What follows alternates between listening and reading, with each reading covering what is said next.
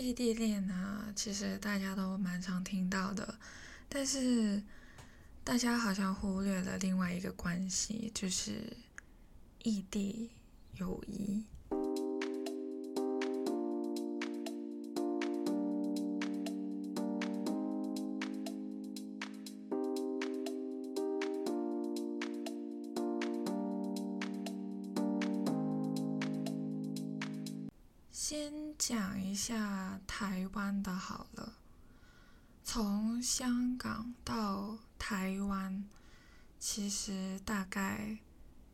一个多小时吧，就还是还蛮近的。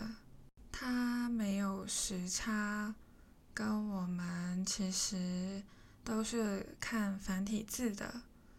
但是其实语言就已经很不一样了。我们讲的是广东话，他们讲的是普通话。那他们还会有台语之类的。整个感觉、整个氛围就是非常的不一样，而且生活习惯也会有很大的差别。虽然感觉很近，但是其实又很远的感觉。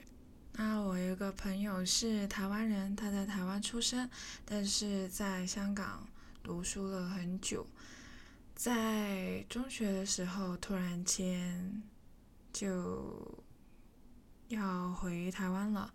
我们其实也是初中的时候认识的，那个时候就觉得跟他聊得很来，他也是我的 best friend，就是我真的会把他归类成。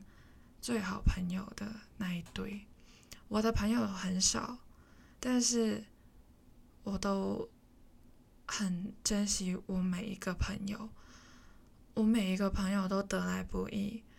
假如可以被我当成朋友的，我会用尽全力的去对他们好。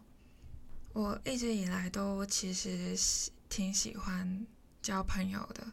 但是我是懂一些道理的，就是你如何付出。假如对方没有把你当朋友的话，这段友谊其实是不用继续下去。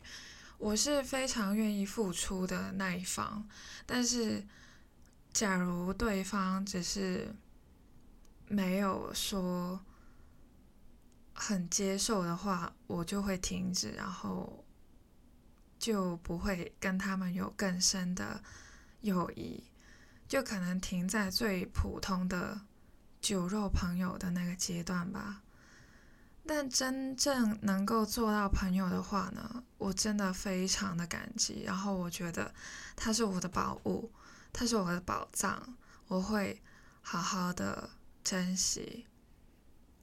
所以我的朋友没有很多，我一直以来都觉得自己是一个很难相处的人，所以能够跟我相处人都挺厉害的。那讲回这个台湾的朋友，他是在台中读书的，所以有一次，啊，再讲一个题外话好了。香港的寒假呢，跟台湾的寒假是不一样的。我们的寒假其实我们会把它当成圣诞假。我知道台湾是没有圣诞假的，所以他们就会有寒假的东西。寒假一般好像在一月开始放到农历新年的那个，但是香港的话呢，我们就是放一个叫圣诞假的东西，然后一直连到除夕到。一月一号，这样子就结束了。之后农历新年会再另外放一个假，所以中间那段时间呢，我们是开学了，就是台湾的同学们刚开始放假的时候，我们香港的同学就刚开始上学的那一种感觉。好，那当时呢，因为大家都是大学嘛，然后我是大概。一月的中旬就会上课了，然后我的朋友是刚刚好一月的中旬开始放假，真是非常崩溃。但是我还是选择了去找他。对你没听错，就是我放假的时候我就飞去找他了。我是十二月底的时候飞去找他的，很疯狂。我告诉你为什么疯狂，就是那个时候是二零一九年的十二月底，那个时候是开始开始会有新冠肺炎的事情发生的时候。那个时候还没有在香港或者是台湾有案件，所以我就是飞去找他。就是一个为了朋友横冲直撞的概念。那个时候就还没有戴口罩什么的，飞过去很爽，很好玩。我是等他放学，我还四处逛街，然后去了一个呃写明信片的店，然后把明信片寄回香港的朋友，还有一些其他地方的朋友。那个时候真的是没有想到过我会为了朋友去飞过去找他，因为我真的非常久没有见过他，很想他。你可能会觉得没什么，但是我真的没事，我真的不会做这种东西的人。值得我做这种东西的朋友也真的不多。我从来没有去过台中，而且台中那个。飞机班次真的很少，学生的金钱也有限。当时对于我来说就是疯狂。虽然我只是跟他吃一顿饭，然后逛了两天，刚好就是啊去的时候他是有假期的，就是。大学生嘛，可能有一天是不用上课的那种感觉。香港人叫 day off，就是有 day off 的话呢，就可以去玩啊什么的。那个时候就跟他逛夜市，就喝饮料、吃饭、瞎逛、夹娃娃机什么的，就非常的简单朴素，但是非常的感恩。有这个机会，让我们可以在那么忙、那么难相见的生活中，可以见上一面，放松一下，真的是非常的珍贵。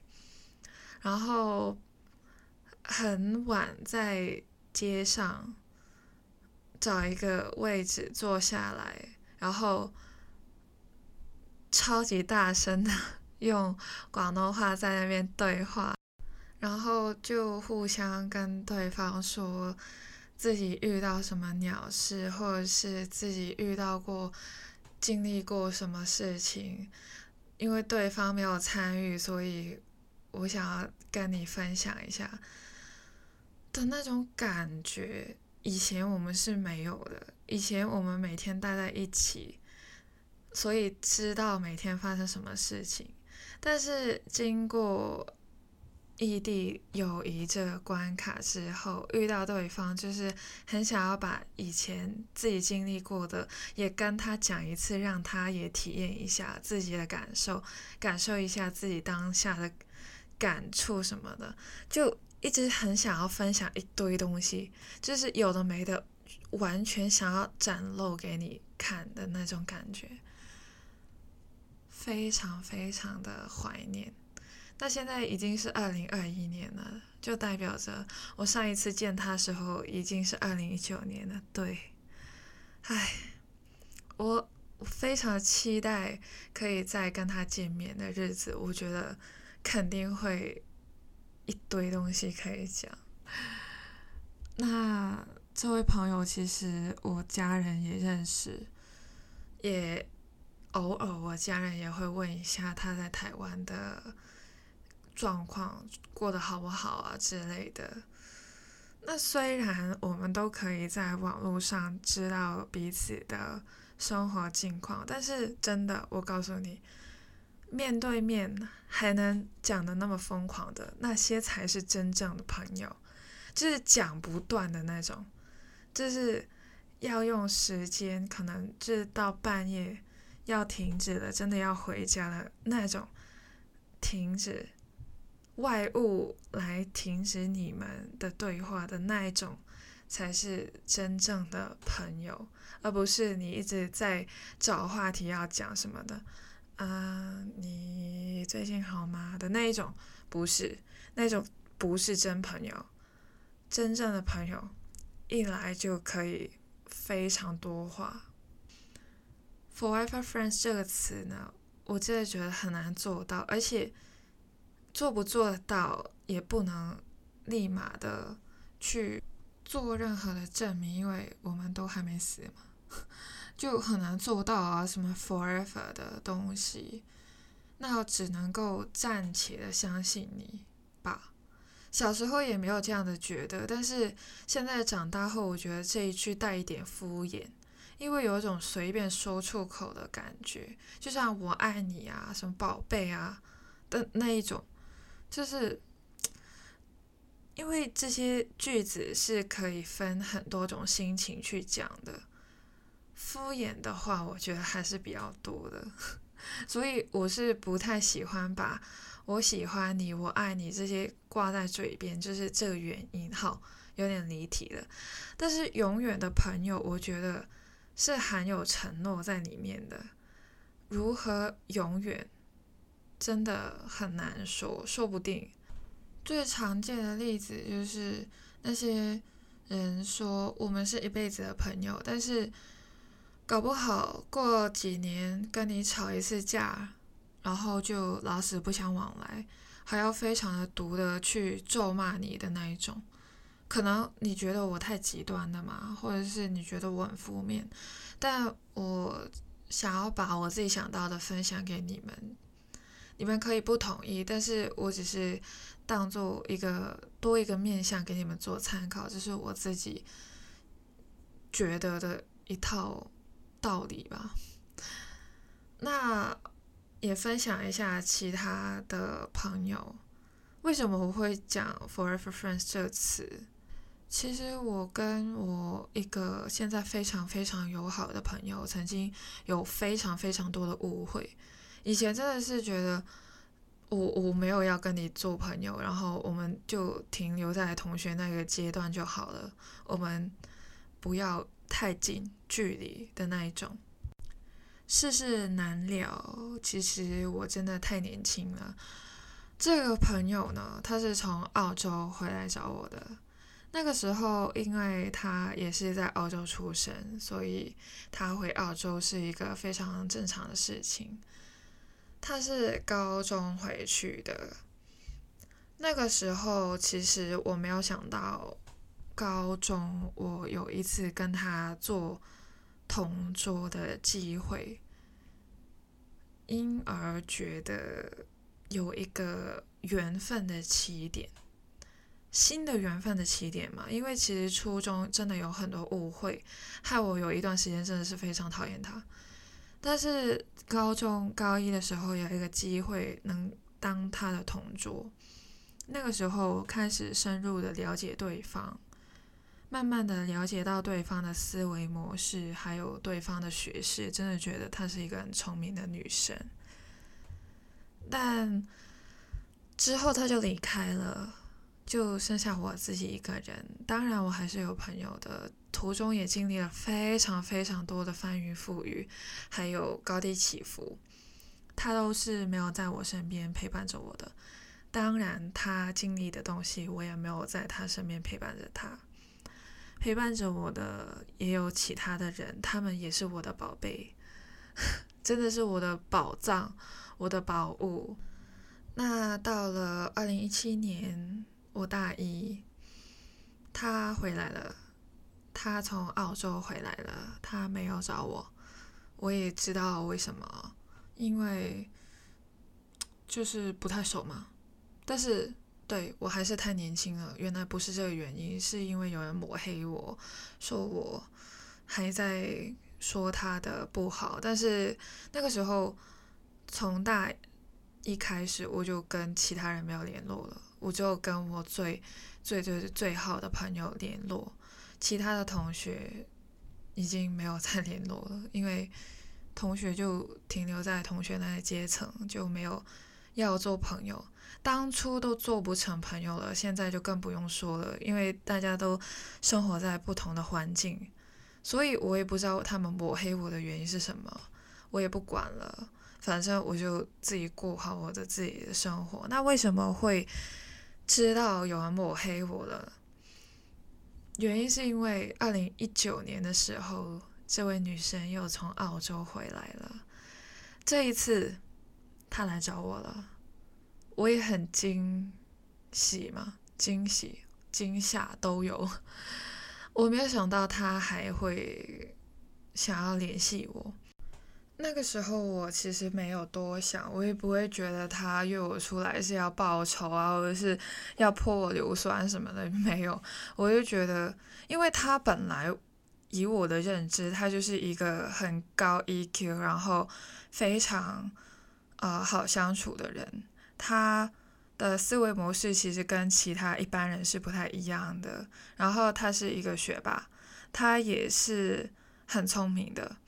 最重要的是，他心机真的不重。对我而言，我真的分析了他这么久，我真的觉得他是一个完全没有心机的人。所以有时候他就很容易被欺负，他就非常的扩大，我是做不到了。他约我，其实也是因为他放下了以前的一切，很单纯的想要见一个老同学叙旧一下。我答应他也是因为这个原因。其实我早就放下了，我高中的时候可能就已经放下了。我知道还有很多人会觉得。呃，放不下，或者是觉得这些关系很假之类的，不想要继续延续下去。但是我跟他是真的想要这段友谊继续走下去。我不太想要管其他人的想法，因为他们管不了我，我也管不了他们。他们要怎样想也，我知道有时候是关我的事，但是我就是不想管。我知道别人可能会伤害到我，但是有时候大家都是成年人了，大家都是有成熟的脑袋，可以正常的去思考，大家都是正常的人类，所以大家又不是没有读过书。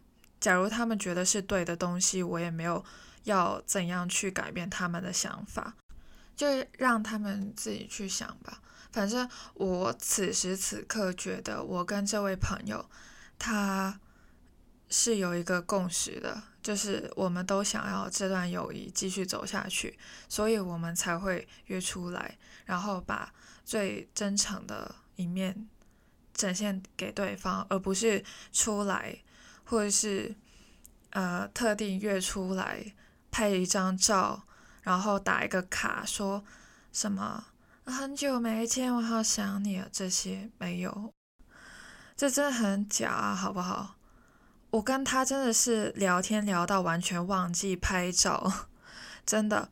我们一来，我们就开始聊天，发现自己互相吧都错过了很多时光，发现其实对方跟自己是非常合拍。想法是非常的接近，做出的选择也是非常的相似。他感觉就是世界上另外一个我，只是以不同的形式活在这个世界上。那我也非常的幸运的，能够在中学的时候认识到他，让他变成了我人生中一个。不可或缺的部分。那其实我刚刚也有提到说，为什么他会放下来，然后愿意去找我，而二零一七年他回来的时候没有。其实也是他二零一九年的时候告诉我的。他说还有人在说我说他的不好，所以他就没有敢去找我。但是那个时候大家都大学生了，大学时候真的没有跟其他以前关系没有很好的人再继续的来往，因为其实人就是这样子，不合适的就会分开，也没有说一定要死缠烂打着谁。毕竟我们的生活方式、生活环境已经变得非常的不一样，我也不会说死缠烂打的黏着谁，我没有这么厚的脸皮，所以真的值得我去愿意为了他们而去接近他们的。真的是我非常看重的人，不看重的，我连他的联系方式我都不会去留下。我如何去跟他们联系？真的完全不懂这逻辑。那那个时候就他回来了，我就跟他讲了非常多自己的看法，自己最近的生活，他也跟我分享了许多。之后呢？真的觉得，我好想要跟他继续延续这份友谊，无论他在哪一个地方，我都很想要继续的保持联络。我不敢保证我跟他可以做一辈子的朋友，但是我愿意付出，我愿意跟他一起去。互相的磨合，直到我们不能再磨合的那一天吧。就我是愿意给他一个承诺，这样子的承诺，比较具体一点的承诺。然后我。突然间发现，真的是长大后发现，我们的生活习惯或者是喜欢的东西也是非常的接近的。小时候真的没有想到过，长大了之后才发现自己真的因为当初的幼稚不成熟，我们失去了很多。也非常感恩他的高 EQ，因为我的 EQ 没有很高。他的 EQ 高到我真的是非常的敬佩，也希望他在日后的日子可以影响到我，让我跟他一样变成一个有 EQ 的人。那最后一个跟你们分享的呢，就是一个网友，他是一个香港人，他去了日本读书，我们是透过。blog 认识的，就布洛克认识的，我们呢就是有点原始的感觉。他也是我一个非常特别的朋友，他是一个学霸中的学霸。为什么我会这样子说他？就是因为他非常的谦虚，而且他不会去觉得别人比不过他，他是愿意接受一些比他低层次的人。比如我，然后他是一个拥有非常强大学历背景的人。我们真的非常原始，我们是用书信来往的，还有用 email 来往的。我们只有见过一次面，但聊得非常的深入。我们没有交换其他的联系方式。我们只有对方的电话号码，我们连 Line 啊或者是 Instagram 那些都没有。我们是不同世界的人哦。他他没有很老哦，他是年轻人，但是他跟我就是不同世界的人。他是勤奋的学霸，我是普通的平凡人。但是他带我认识了非常多，让我。有机会去了解他们的世界，从他的书信文字来看，真的是完美的人，就是完美。他的字非常的工整，就是感觉好像是用尺子去勾勒出来、雕刻出来的字。非常美，我一辈子都写不出来的那一种。从他的文字、思想、行为举止，我都能够了解到为什么他有今天的成就。我认识他的原因是因为我需要上网搜一些资料，是关于大学的。那我自己其实有一家很梦寐以求的大学，但是最后我没有去读的原因其实有很多种，就是金钱或者是一堆东西，反正。那个永远都是我梦想中的大学，我也自己亲身的拜访过一次、两次，应该是两次，对，自己有去过两次。那这位朋友呢，他有去过那一家大学学习，所以呢，他就有自己分享一下他在那边的经历。我也是透过他的布洛克去认识到他的，我就真的很厚脸皮的。去留言，然后跟他聊了很多，没想到真的他愿意给我非常多的资料，我就非常的感恩，认识到他，能够知道他，他跟我分享很多的故事，是他以前可能有些老师分享给他的故事，我也将他分享给我的身边的朋友，因为他真的令我的眼界大开。我从来没有想到过，就是我一个小小的举动可以让我认识到一个影响我生命的人。我其实我我这种人，很多厉害的人跟我相处就觉得很难相处，或者是觉得我们一文不值啊，无可救药。因为我不是学霸，我是勤奋，但是还是。在一个中游的位置，他当然不能跟我深同感受，因为他不是我这种人。但是他会透过身边的人的故事，或者是他自己的经历，去启发我，去反省，去思考一下自己。我真的觉得他对于我来说是一个很重要的存在。我上辈子可能烧了很多香才能遇到他。他真的是很厉害的人。当我知道他的背景、他的学历之后，我真的觉得，Oh my god，我一辈子都不可能达到那个高度。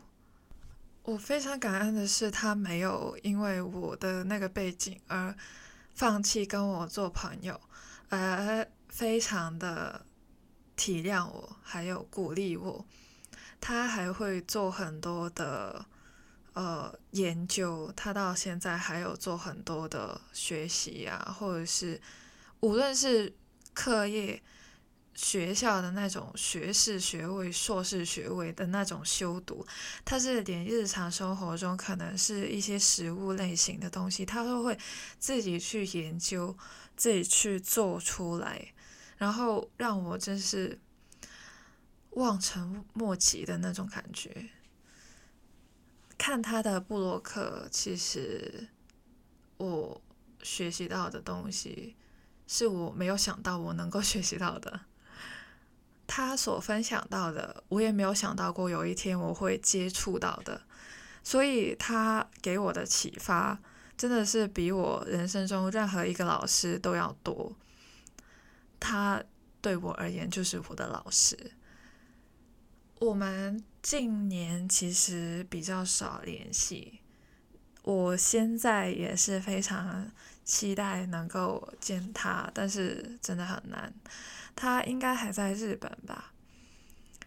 嗯，我是很想要继续跟他聊下去。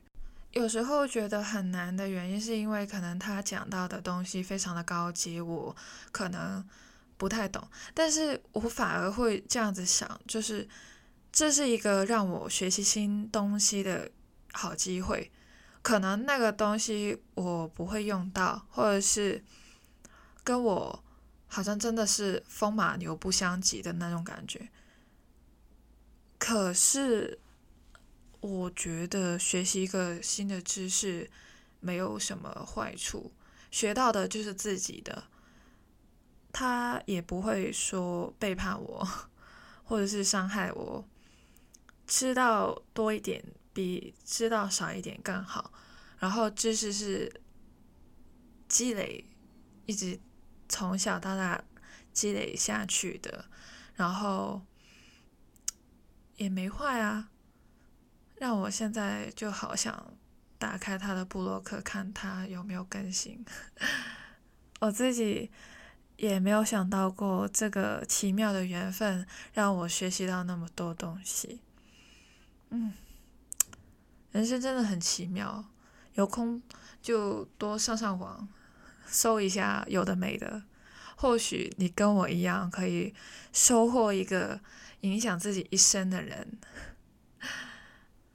那其实要联系一些跟自己有一定距离的人呢，很难的。很多人会觉得啊，现在有什么 Instagram 之类的，就很容易呀，什么很难，我还可以知道他现在在干嘛呢。但有时候，社交媒体是人去塑造出来的，有时候是一个理想的我，而不是真正的我。对于我来说，社交媒体有时候真的是可以记录一下我自己生活，但是有时候真的是被某一件事情困扰的非常久的时候，我就。完完全全会忘记社交媒体的这个东西。你真的在感受一个东西的时刻，你可能真的来不及去记录它。有时候真的是要亲身的感受过，才能真正的身同感受。而且我真的觉得身同感受真的没有真正的，就只能够。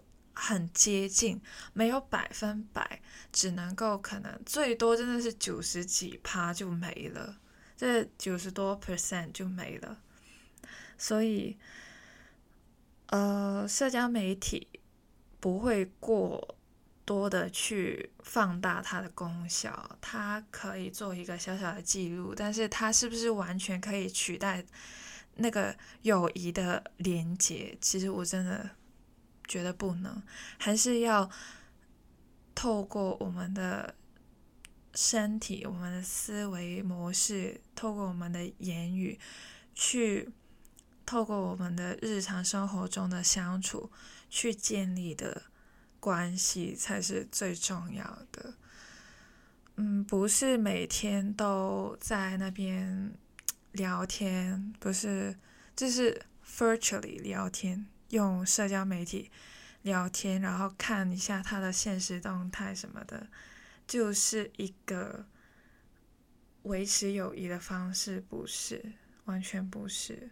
我不是每天都有新的现实动态，但是我每天的生活都是会有新的东西、新的事情出现，这些才是想要跟朋友分享的。真的想要口头的去跟他们分享，而不是拍一张照、录一个影跟他们分享。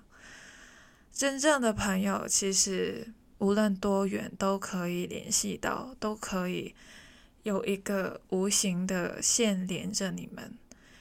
但是总有一天，你们的线会把你们拉到彼此的身边，把你们在连线的过程遇到的事情。当你们连线的时候，再好好的坐下来，告诉彼此，这才是保持远距离友谊的方式。我自己觉得，不知道大家知不知道我在讲什么，或者是我讲的非常的不清不楚。我自己的表达能力真的没有很好，但是我一直在努力的尝试。也希望大家可以理解到我在讲什么。那现在就这样子啦。嗯，最近好像真的是讲广东话比较多，所以嗯，真的很少讲普通话。普通话真的是有点带香港腔，好像还是真的要多录一点 podcast 才行，要训练一下自己的口语。好了，先这样子啦，See you in a bit。